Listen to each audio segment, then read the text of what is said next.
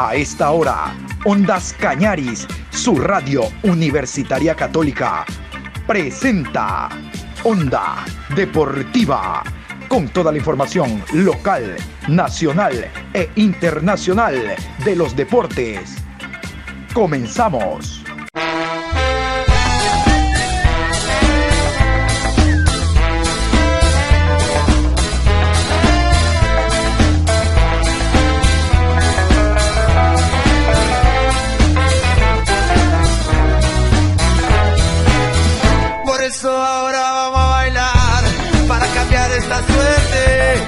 Sabemos gambetear para ausentar la muerte. Vamos a bailar para cambiar esta suerte. Si sabemos gambetear para ausentar la muerte. Hola, ¿qué tal? Buen día, ¿cómo está mi querido Patricio? Saludos cordiales a usted, a los oyentes de Ondas Cañaris, iniciando esta nueva semana con el favor de Dios, hoy estamos lunes 12 de abril, programa 711 a lo largo del día de Onda Deportiva. Como siempre, cada mañana nosotros generamos abundante información. Hoy vamos a conversar lo que fue la fecha número 7 del campeonato y rápidamente nos metemos hoy lunes, mañana martes y el miércoles a lo que será la fecha número 8, porque el campeonato, la Liga Pro, no para. Hablaremos también de algunas novedades que hay en el torneo nacional. Comenzamos. Vamos a iniciar con los resultados de la séptima fecha del campeonato, jugados la semana anterior. Recuerden que el día de ayer, domingo, por las elecciones no hubo fútbol, así que la fecha terminó el día sábado, pero vamos a ir con los resultados. Así finalizó la séptima fecha del campeonato en la Liga Pro, en el torneo nacional. Muchurruna 4, Olmedo 0. Anotaron José Manuel Ayoví al minuto 20, Jonathan Bauman al minuto 22 y al 78 y Luis Romero al minuto 45. Deportivo Cuenca 1, Barcelona 0. Anotó Lucas Mancinelli. Manta 0, Técnico Universitario 2. Anotaron Alexis Santa Cruz y Jordan Nazareno. Macará 3, 9 de octubre 2. Anotaron por Macará Richard Calderón, Muriel Orlando y Ronald Champán. Por 9 de octubre, Dani Cabezas y Kevin Becerra. Emelec y Liga de Quito empataron a uno. Anotó por Emelec Alejandro Cabeza y por Liga de Quito Jordi Alcíbar. Muy bien, y después de escuchar los resultados en torno a la séptima fecha, vamos a continuación con la tabla de posiciones. De esta manera se encuentran los equipos jugados siete fechas, exceptuando Independiente del Valle y Técnico Universitario, que tienen ocho. A continuación, la tabla. Primero Barcelona con 14 puntos más 8. Segundo, Emelec, 14 puntos más 5. Tercero, Independiente del Valle, 13 puntos más 3. Cuarto, Macará, 12 puntos más 3. Quinto, Liga de Quito, 11 puntos más 3. Sexto, Muchurruna, 11 puntos más 3. Séptimo, Deportivo Cuenca, 11 puntos más 1. Octavo, Universidad Católica, 9 puntos más 3. Noveno, Aucas, 9 puntos más 2. Décimo, Técnico Universitario, 9 puntos menos 1. Décimo primero, Manta, 8 puntos menos 3. Décimo segundo Delfín, 7 puntos menos 2. Décimo tercero 9 de octubre, 7 puntos menos 3. Décimo cuarto Guayaquil City, 7 puntos menos 5. Décimo quinto Orense, 5 puntos menos 5. Décimo sexto Olmedo, 2 puntos menos 12. Pero la fecha del campeonato nacional, como les contaba, se va a jugar el día de hoy lunes, martes y miércoles, fecha número 8. Tan solo se jugarán siete partidos. Recuerden ustedes que el partido entre técnico universitario e independiente se jugó con victoria de Independiente del Valle. Vamos a continuación con los horarios y los árbitros de los partidos a desarrollarse desde el día de hoy. Póngale mucha atención. A las 14 horas 30 en el estadio 9 de mayo, Orense enfrenta a Muchurruna. Juez central, Franklin Congo. Línea 1, Ricardo Valdivieso. Línea 2, Mónica Amboya. Cuarto árbitro, Diego Lara. Comisario de juego, Juan Pablo Trujillo. A las 17 horas, en el estadio Banco Pichincha, Barcelona enfrenta a Aucas. Juez central, Alex Cajas. Línea 1, Andrés Tola. Línea 2, Denis Guerrero. Cuarto árbitro, Jaime Sánchez. Comisario de juego, Cristian Cruz. Martes, 14 horas 30, en el estadio Alberto Spencer, 9 de octubre, recibe a Guayaquil City.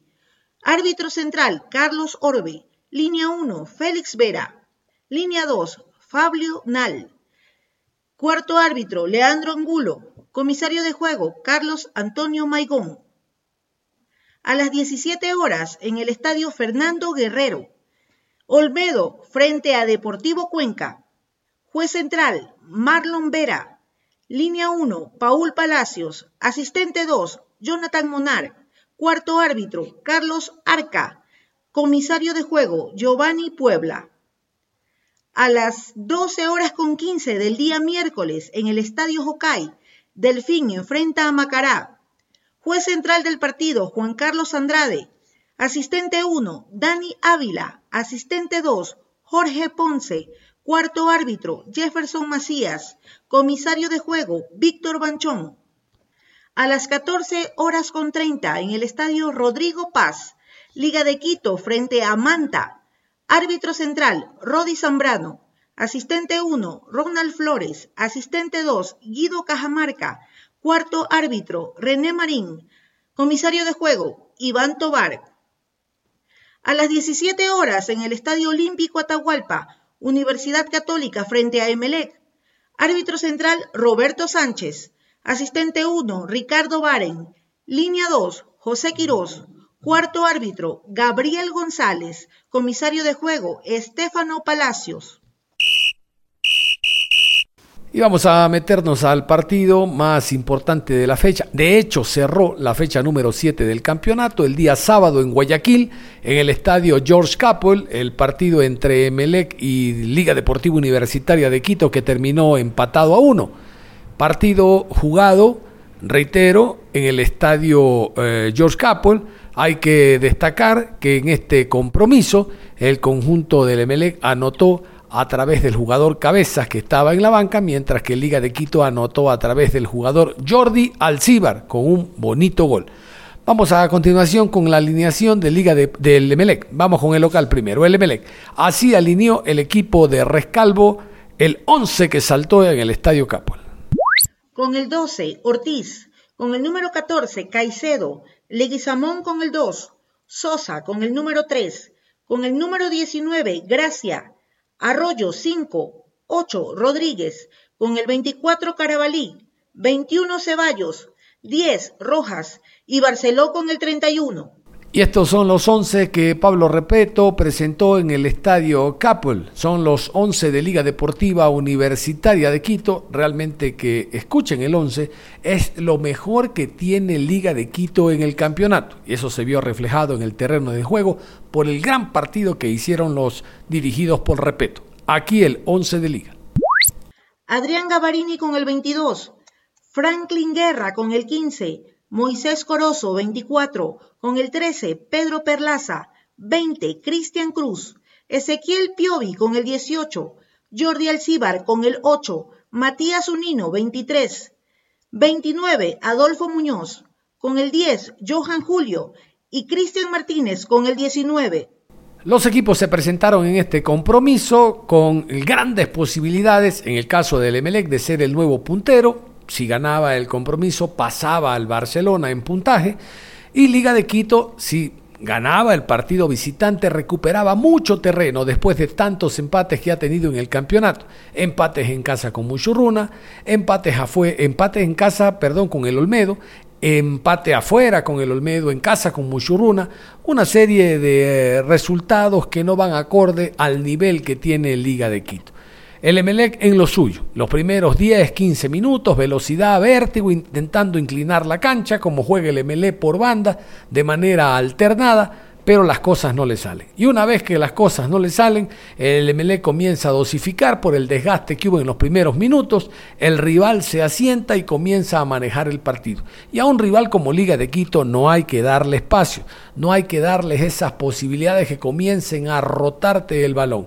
Liga, Liga tuvo rotación, tuvo mucha velocidad para un equipo de la Sierra, mucha velocidad jugando en el llano hubo eh, dominio a ratos en el primer tiempo, realmente que hizo un gran partido de liga, el Emelec no salía del asombro, intentando a través del jugador Barceló y Sebastián Rodríguez, que son en quienes recae todo el peso del compromiso. Sebastián Rodríguez siendo el eje, el, el émbolo, el hombre que maneja el medio campo y la definición en delantera a través del el jugador eh, Facundo Barceló. Ni lo uno ni lo otro. Estuvo muy bien, eh, estuvieron muy bien controlados ante una Liga de Quito que de manera inteligente atacaba sobre todo por el costado derecho. Pedro Pablo Perlaza fue la constante salida que tuvo el conjunto Albo.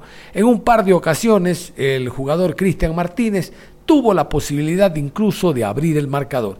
Ya en la etapa complementaria, un golazo, como decíamos en la presentación de las alineaciones, un golazo de Alcíbar determinó la apertura en el marcador, un zapatazo potente, esquinado, que no pudo hacer absolutamente nada.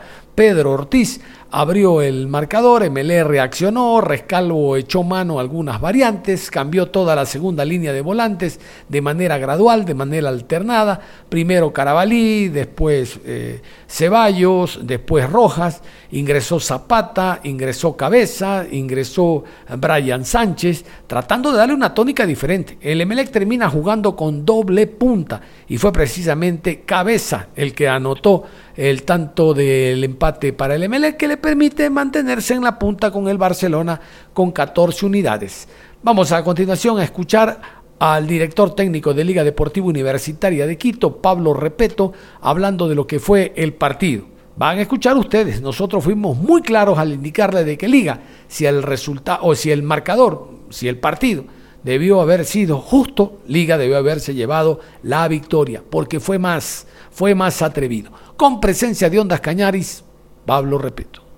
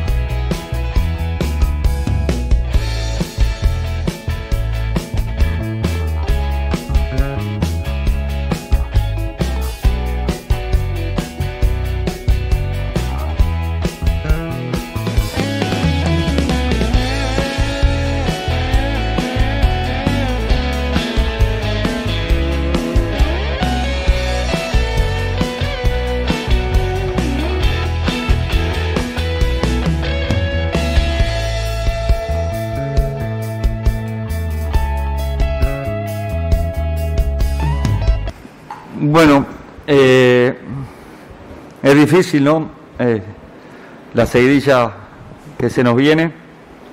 Yo creo que, los equipos que vamos a jugar eh, Copa, este, con sea los que juegan Sudamericana como, como Libertadores, vamos a tener una exigencia mucho más grande que, el resto y tendremos que ir viendo, no, no, no podemos decir hoy que vamos a, a aprovechar un torneo porque en el campeonato estamos a tres puntos eh, del puntero y, no podemos decir que, vamos a abandonar el campeonato. Así que iremos viendo, seguramente el correr de los partidos, los resultados nos pueden marcar que, que siga de repente en algunos de los momentos podamos priorizar uno de los torneos. Iremos partido a partido y iremos analizando eso para, para ver qué decisión tomamos, ¿no? Siguiente pregunta. John Lester Hidrogo, Radio Ondas Radio Cañaris. Ondas Cañaris. Hola, ¿qué tal? Felicitaciones por el punto, aun cuando personalmente creo que se le escapó la victoria. El día de hoy usted demostró en este estadio neutralizar a un MLE que jugando aquí es 5 o 10 minutos de garra, corazón y nada más, intensidad y ritmo de su equipo.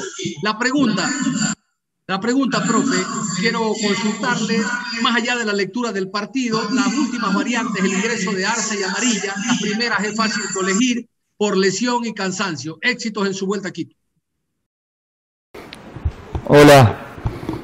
Eh, sí, la verdad que tuvimos que hacer, lamentablemente, dos cambios obligados. ¿no? Ustedes vieron que Guerra pide el cambio porque se acalambró. Después Jordi también, eh, nos habían avisado y tuvimos que hacer dos cambios. Y bueno, eso no, no- nos quitó, quizás si no hubiéramos hecho esos dos cambios, nos quedaba una sola tanda que, quizá hubiéramos refrescado ante el equipo, ¿no? Lamentablemente al tener, y teníamos dos jugadores que estaban tocados, el caso de Cruz, en la, en la jugada del primer tiempo que queda tirado, que, que incluso él lo manifestó en el entretiempo, calentó a Ayala, iba a ingresar, pero él pudo seguir. Y lo mismo Muñoz, que venía, ustedes saben, de un, una enfermedad, el, bueno, eh, con, con lo de COVID, que, que te quita fuerzas, venía un- una inactividad importante, superando la parte física. Entonces estábamos con, con ese tema de, de- de no de esperar un poco más para, para hacer la última, el último, la, última tanda. Cuando nos convierten, fuimos a buscar el partido, tratamos de poner jugadores este, que, que, bueno, que nos dieran eso que nos estaba faltando por el desgaste que habían hecho los que estaban en campo. Y bueno, lo fuimos a buscar, tuvimos alguna posibilidad, es verdad que después de- del gol de ellos, que de mi punto de vista no se veía, y nosotros estábamos bien parados porque no, no generaban, eh, se, dio un partido de ida y vuelta, ¿no? Los dos buscando, eh, lamentablemente no, no pudimos convertir alguna que tuvimos, es verdad que ellos tuvieron alguna otra, pero el equipo hoy demostró que está vivo, que está fuerte, que, que sí es verdad que hoy estamos a tres puntos del puntero, pero, pero que estamos, tenemos la capacidad para, para nuevamente dar, dar pelea en el torneo, que, que eso es lo que bueno, que hoy tenemos como, como primer objetivo, ¿no? El ML, como les decía, vuelve a perder una opción inmejorable para eh, alcanzar la punta del torneo. Ya le ocurrió hace un par de semanas contra 9 de octubre, actuando como local en el mismo estadio. En el mismo estadio perdió, perdió ante un rival chiquitito como 9 de octubre, 1 por 0, y eso lo frenó en sus aspiraciones por ganar la etapa. Ahora nuevamente, ante un rival difícil como liga, pero lo interesante e importante es que tú ejerzas la localía, de que tú siendo como local trates de ganar los puntos que te corresponden. La media para ser campeón en el fútbol ecuatoriano y en cualquier torneo es ganar todos los partidos de local y a los rivales pequeños ir a sacarles puntos. Ganar de local, eso es únicamente lo que la afición, lo que la hinchada le pedía, pero no se pudo. Aquí las excusas de Pablo, de Pablo Repeto, las excusas del técnico del Emelec, hablamos de Ismael Rescalvo, el español a continuación. Profe, hoy qué fue eh, que se le hizo más complicado superar a este Liga de Quito. Por momentos observábamos de que este conjunto algo lo salía a presionar y ahogaba un poco la salida del MLE y eso le dificultó en algunos pasajes de- del partido, profesor. Sí, yo creo que en esa, en esa pregunta eh, quiero un poco profundizar, porque sí que es cierto que en el primer tiempo eh, las dos situaciones, eh, primero la actividad defensiva del rival que, que fue presionante y en, zonas avanzadas, eh, sabíamos que eso lo- el, ri- el rival lo, iba a hacer y habíamos- preparado esas situaciones de, inicio donde por momentos sí que nos costaba llegar a, esas zona- zonas de entrelíneas eh, de progresión donde queríamos encontrar a a, Pancho y principalmente y a Sebastián. Y en algunos momentos, el- sobre todo la- los centrales, eh, mm, interpretaron mm, tardíamente la, posibilidad de llegar rápido, que es algo que, que creo que nos, nos perjudicó el, el estar un poco precipitados en ese inicio de juego, donde probablemente podíamos haber buscado alguna circulación más para poder mover a los dos delanteros y a partir de ahí eh, encontrar la posibilidad de, fijar y atraer a Piovi y a Alcíbar, porque cuando incitábamos con esas conducciones a los dos medios centros, eh, saltaban fácil y, y encontrábamos, el pase entre líneas. Pero nos costó, que quisimos hacerlo más, más, más veces para poder llegar eh, con el balón controlado al área rival. Eh, algo que en el segundo tiempo intentamos insistir más en, esas circulaciones en primera línea que nos permitiesen eh, encontrar liberado un central y a partir de ahí poder eh, fijar con conducciones profundas y atraer a sus centros porque el espacio existía, pero en algunas situaciones nos, nos precipitábamos en llegar con balones sobre, sobre de Sosa sobre Facu. A pesar de que Facu estuvo muy bien en esos duelos aéreos donde ganó eh, casi la totalidad de los balones que le enviamos. Y ya en el segundo tiempo eh, creo que el equipo fue de menos a más. Eh, cambiamos la estructura para jugar con línea de tres, eh, metimos un delantero más para generar más tensión sobre sus centrales. Y a partir de esas, de esas situaciones creo que fuimos, fuimos creciendo en el partido. Vino el empate, tuvimos tres ocasiones claras para haber ganado el partido y si nos queda pues así sin sabor de, no haber finalizado la tarea, donde queríamos, queríamos ganar, queríamos darle a la, a la afición esa, esa victoria y, y, sobre todo ese primer puesto para, para mantenernos a, en esa primera posición. Pero bueno, también el rival tuvo, tuvo un buen partido, sobre todo en la, en la parte defensiva. Y bueno, eh, creo que el resultado en líneas generales, haciendo un balance inicial, creo que fue un resultado justo. Eh, después eh, podríamos hablar también un poco de las variantes. Sé que usted hizo un resumen bastante general de lo que fue el compromiso y sus 90 minutos.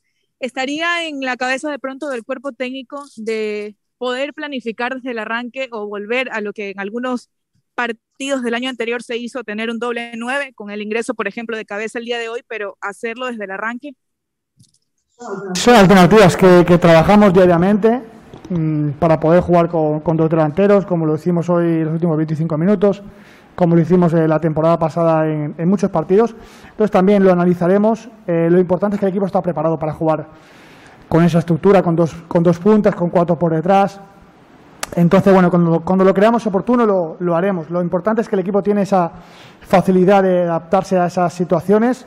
Eh, hoy, por ejemplo, nos salió muy bien los cambios. Creo que la entrada de, de Orejuela, de Alexis, de, de Sánchez y de Alejo fue, fue muy buena porque activaron a, gente de ataque, dominamos las segundas jugadas y creo que nos dieron ese punto de, velocidad que nos estaba faltando para, generar la sorpresa. ¿Qué sensación le deja eh, en el balance general en lo futbolístico y también en cuanto a eh, resultado, estimado profesor Rescaldo? Gracias. Bueno, pues eh, creo que la, la, primera, la primera respuesta de la primera pregunta quedó, quedó claro el balance eh, de, lo que, de lo que vi y obviamente con, con, el, con el apoyo del vídeo mañana pues podremos pro, probablemente analizar otras situaciones, ¿no? Pero creo que el equipo, eh, por repetir un poco lo que dije, eh, fue de menos a más en el partido. Tuvimos las sensaciones de terminar muy bien, de, controlar, de poder ganar el partido, pero creo también en líneas generales en el primer tiempo nos costó generar esa creación para, para llegar más veces a portería. Profesor, un resultado que es importante para Emelec, hoy está peleando ese primer lugar con Barcelona, por cuestión de goles y diferencias no está en primer lugar. ¿Qué le parece el rendimiento de Brian Sánchez el día de hoy y qué función fue la que se le delegó? Gracias. Sí, es, es cierto que pues ese, el punto, eh, como digo, no era lo esperado porque teníamos en mente, habíamos trabajado y nos habíamos mentalizado para hacer un partido y ganarlo. Eh, creo que la aportación de Sánchez en, el partido fue, fue importantísima, fue, fue fundamental para que el equipo tuviese, tuviese más ventajas porque eh, le pedíamos que, que, estuviese bien abierto para, para fijar a Perlaza y que cuando recibiese buscase uno, ese uno contra uno, porque sabemos que cuando él tiene espacios eh, y tiene pocos rivales cercanos es, es, prácticamente imparable, porque tiene un cambio de ritmo y una velocidad para salir por afuera, por dentro. Y le pedimos eso, ¿no? que fuese eh, picante, vertical y sobre todo que cuando pudiese asociarse, que hiciese paredes cortas para entrar al área, eh, interpretó muy bien lo que le pedíamos, tuvo un par de, acciones cerca de la portería que eh, probablemente algo que también le pedimos, que es que finalice más jugadas, porque queremos que también sea un jugador que nos aporte en goles y que haga goles. Pero creo que en el, plan que le, que le encomendamos en la parte individual tuvo, tuvo un buen desempeño y esperemos que no solo mantenga este nivel, sino que lo, que lo, que lo aumente porque tiene capacidad para, para ayudar mucho al equipo. Y nos metemos a otro compromiso, un compromiso que por poco genera una de las sorpresas de la fecha, la victoria del Macará 3 por 2 sobre el equipo del 9 de octubre. ¿Por qué? Porque el empate a 2 casi casi estaba firmado, fue en minutos finales que Ronald Champán por la vía del penal desequilibra el compromiso a favor del conjunto ambateño. Resulta que en el primer tiempo hubo un solo equipo en la cancha, el Macará. Dominio, velocidad, anticipo. Eh, realmente fue un equipo muy superior, a ratos haciendo lujos dentro del terreno de juego. Para el segundo tiempo, el técnico Favaro extrañamente realiza dos cambios el ingreso de Ronald Champán y el ingreso de Exxon Rodríguez, el venezolano. Eso le cambió toda la imagen. Perdió el medio campo ofensivo que tenía. Es verdad que un rival con 2-0 en contra, yéndose al descanso en el segundo tiempo, tiene que reaccionar, adelantar sus líneas, pero era muy poco lo que hacía el 9 de octubre. Permitió que se despierte el 9 de octubre, empata el compromiso y reitero, de no remediar el lanzamiento penal por una mano clarísima que anota Ronald Champán, el partido hubiese sido una de las sorpresas dentro del fútbol ecuatoriano, porque realmente no se lo merecía 9 de octubre, 9 de octubre fue muy poco, aprovechó las ocasiones de gol, pero en el primer tiempo 9 de octubre eh, debió haber terminado el, el primer tiempo con una diferencia mucho mayor. El Macará dominó ampliamente el partido, ampliamente.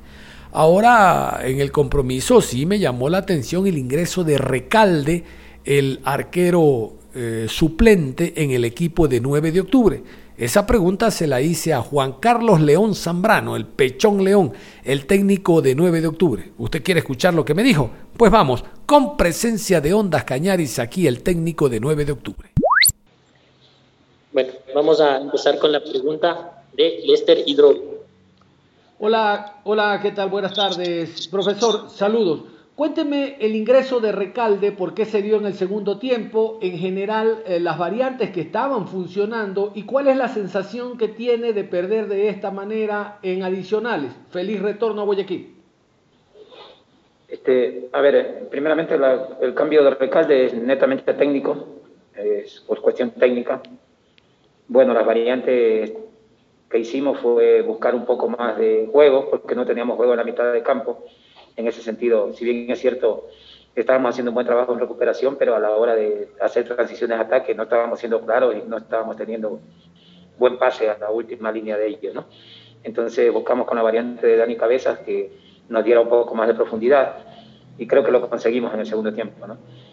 Y bueno, este, perder el partido así, sí, en adicionales prácticamente, primeramente quisiera ver la jugada porque a mí me parece muy dudosa, muy dudosa en realidad por decirlo menos. Entonces, bueno, las desconcentraciones también, porque a ese minuto no puedes perder un partido. Pero bueno, se dio así. Hay que virar la página y hay que pensar en lo que viene. Eh, coménteme, profesor, eh, ¿qué vio usted en el segundo tiempo? ¿Qué charla le dio al equipo? Eh, ¿cuál, qué, vio usted de debilidad en Macará para poder salir en el segundo tiempo con otra actitud diferente, más lanzado al ataque y, que, más que nada se pudo hacer daño, se pudo hacer daño al rival? Muchas gracias, profesor. Bueno, buenas tardes. Primeramente, si se dieron cuenta, Macará no nos hizo mucho daño en el primer tiempo. Fueron jugadas donde fueron puntuales los dos goles el buen remate de Richard de media distancia que termina en gol. Y luego una jugada que la habíamos analizado, la habíamos visto en los videos que habíamos nosotros analizado y, y se dio, ¿no? Un saque largo y termina en gol. Sabíamos que en ese sentido Rodríguez es muy rápido, es un jugador muy rápido que ataca bien los espacios y el segundo gol será así, ¿no? En una jugada prevista. Y después del segundo gol, obviamente, ellos, nosotros decaímos en la parte anímica, y Macará se nos vino encima, fue dominador después del segundo gol, obviamente, Para el segundo tiempo, lo primero era tratar de tener un poco más de gente que tenga un poco de mejor pie y que nos pueda sostener un poco el balón en medio campo, porque el medio campo era el que no sosteníamos mucho el balón. Si bien es cierto, portábamos bien, pero no teníamos transiciones a ataque de buena manera. Para el segundo tiempo, con el ingreso de Dani Cabeza, nos ayudó mucho.